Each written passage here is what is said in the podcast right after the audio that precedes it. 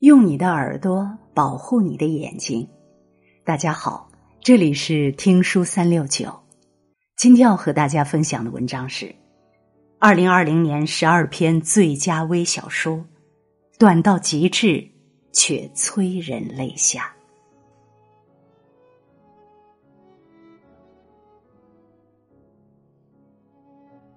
他成绩很好，父亲是农民，经常去看他。光脚戴草帽，在窗外看着他傻笑，他恼道：“不许再来。”父亲默默走了。后来他上大学，又入政坛，再入监狱，财产充公。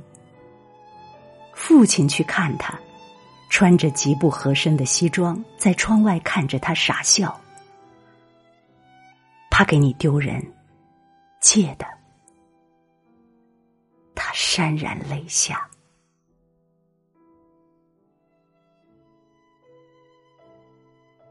他与爸爸相依至大，他常问：为什么不给他找个后妈？爸爸总是笑说：此生只爱妈妈一个。后来他长大成家，爸爸说要结婚。他愤怒的打了那女人一耳光，骂爸爸是个骗子。从此，爸爸再未提及此事。多年后，爸爸去世，他整理遗物时，发现了一张自己婴儿时的照片，背面是沧桑的字迹：“战友之子，当如无儿。”那天我接到一个小女孩的电话，她兴奋的喊我爸爸，说她和妈妈都好想我，问我什么时候回家。我安慰她说我很快就会回去。接下来的几天，她不停的打电话催我回家。我无奈的说：“你打错了，挂掉了电话。”于是她再也没有打来。后来我打电话给她。他妈妈告诉我，他得了白血病，已经在医院去世了。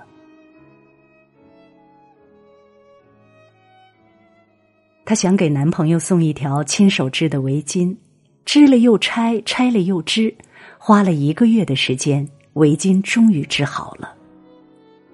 从小娇生惯养，这是她的第一条围巾，她幻想着她惊喜的表情。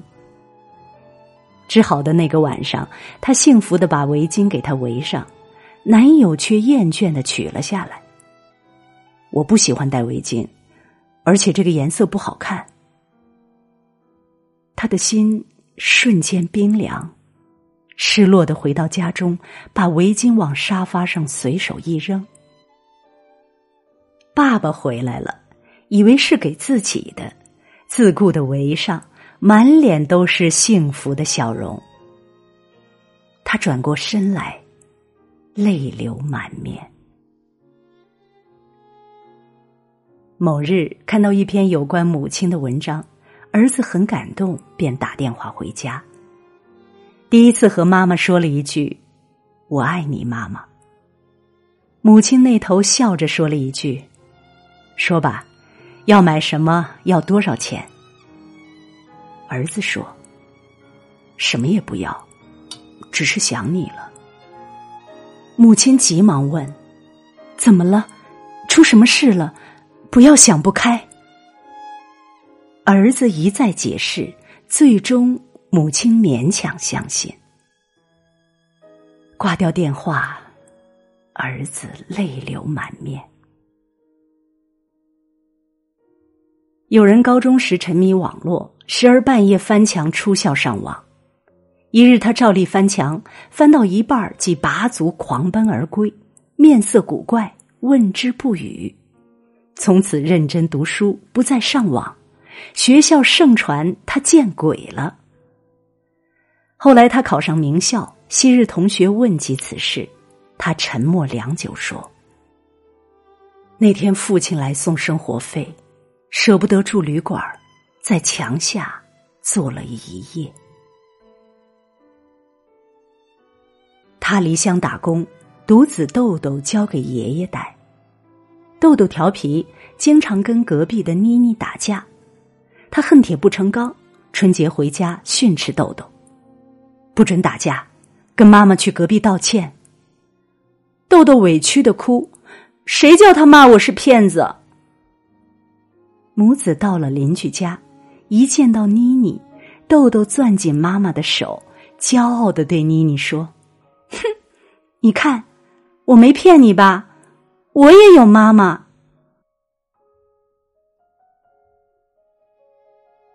爸爸得了阿尔茨海默症，记性越来越差，甚至认不出儿子。儿子带他去吃饭，盘子里剩下两个饺子，爸爸用手抓起饺子放进口袋，儿子愣住了。爸爸说。这是留给我儿子的，我儿子最爱吃这个。很多时候，父母会老，父母也会病。即使他自己都不记得自己了，他忘记了一切，但从未忘记爱你。他回家前总给父亲打电话：“你需要啥？”父亲说：“用不着，浪费那钱干啥？”自此，他每次都空手回。一次，他出差，想起父亲爱喝酒，顺手买了一瓶带回去。又一年后，他在省城偶遇邻家大婶儿，大婶儿笑着说：“你给你爸买的酒，他喝了一年，逢人就夸你。”他眼睛湿润了。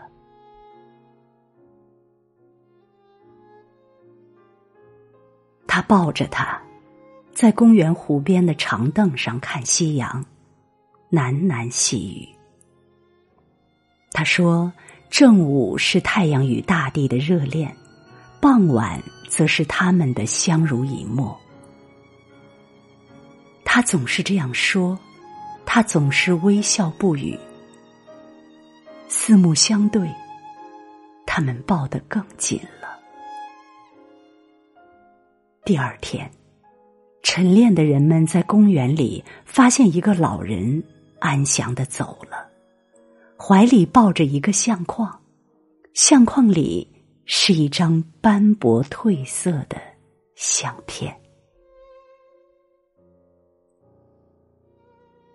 父亲七十五岁了。一天飞来一只乌鸦，他问：“这是啥？”儿子说：“是乌鸦。”过了一会儿，父亲又问：“这是啥？”儿子大吼：“说了是乌鸦，你怎么回事儿啊？”后来有一天，儿子翻开四十年前父亲的日记。今天儿子三岁了，他指着公园里的乌鸦问我：“这是什么？”我告诉他：“是乌鸦。”他又问，我又回答。他问了十一次，我答了十一次。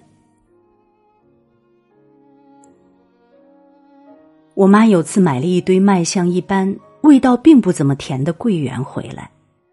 我们抱怨不太好吃，妈妈用低低的声音说：“我看卖桂圆的那个老奶奶年纪大了，像你外婆一样。”我们瞬间安静下来。那时候外婆去世已经一年多了，很多深情和思念都没办法说出口，哭过之后。也不能说放下就放下，可能时间能缓，但有些刻骨的爱，也许这辈子都记在心头。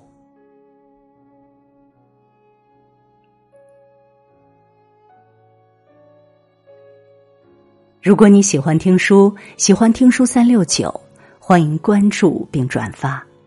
让我们相约听书三六九，用听书点亮你的人生。